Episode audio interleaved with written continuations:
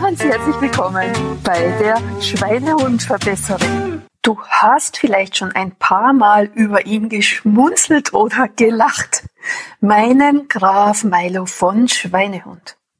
Mit ihm habe auch ich ganz viel Spaß und Freude und habe auch schon ganz schön viel gelernt, seit ich mich mit ihm und dem Thema Schweinehundtraining beschäftige. Er ist der wahre Regent unseres Lebens, auch wenn wir ihn nicht wirklich sehen, außer wir haben so einen lustigen Cartoon wie ich.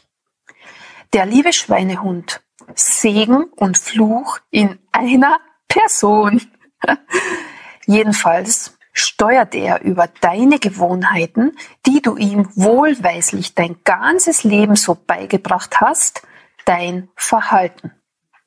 Ganz viele Handlungen, die wir so in unserem Alltag machen, gehen automatisch und werden von unseren Gewohnheiten gesteuert.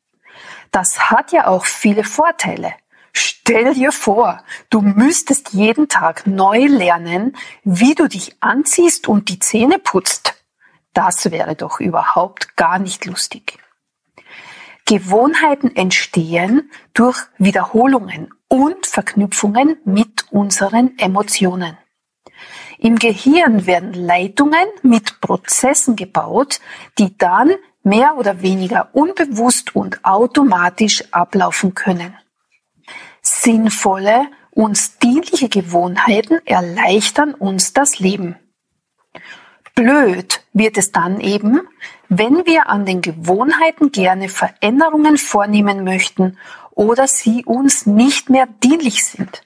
Zum Beispiel, wenn wir abnehmen möchten, aber diese blöde Süßigkeitengewohnheit nicht abstellen können. Die gute Nachricht, nachdem ja unser Gehirn Gott sei Dank plastisch ist, können wir auch alles, was wir möchten, umtrainieren und neu lernen. Diese tolle Geschichte hat die Wissenschaft erst in den letzten Jahren festgestellt. Für uns ist das eine Sensation, weil Plastizität bedeutet, dass du deine Gehirnwindungen immer verändern kannst, egal wie alt du bist. Es gibt nur eine einzige Ausnahme, das ist dein Reptiliengehirn. Dieses kannst du nicht verändern. Mehr dazu kommt in einer anderen Folge. Durch diese Plastizität unserer Steuerzentrale können wir somit alles neu aufsetzen und erlernen, was wir möchten. Wir brauchen einfach nur Geduld und mindestens 1000 und mehr Wiederholungen. Aber irgendwann können wir uns neue Gewohnheiten holen, die unserem aktuellen Leben, unserer Gesundheit und gewünschten Lebensstil dienlicher sind. Ist das nicht sensationell? In der Praxis bedeutet das allerdings, dass du bereit sein musst, Veränderungen zuzulassen dass du ganz genau wissen musst, wo du denn hin willst und wie die neue Gewohnheit denn sein soll. Und dass du natürlich auch wissen musst, welche Schritte sinnvoll sind, um das zu bekommen, was du gerne haben willst. Milo ist von meiner Seite aus das dementsprechende Sprachrohr, um dir auf lustige Weise deinen persönlichen Spielplan zu übermitteln.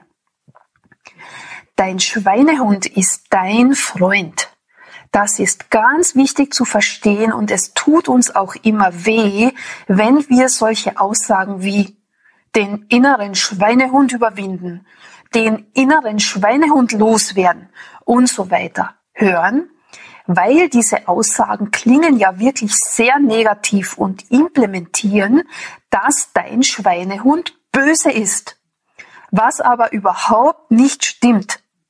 Seine Aufgabe ist es, dass es dir gut geht und er setzt wirklich alles daran, dass dem auch so ist. Und handelt in deinem Unterbewusstsein genau so, wie du es ihm eben dein ganzes Leben lang gelernt hast. In der nächsten Folge wird Milo genaueres dazu erzählen. Das war's für heute von deiner Schweinehundverbesserin. Ich bin Claudia Meyer zusammen mit Graf Milo von Schweinehund. Wir hören uns nächste Woche. Ich freue mich schon, wenn du wieder mit dabei bist.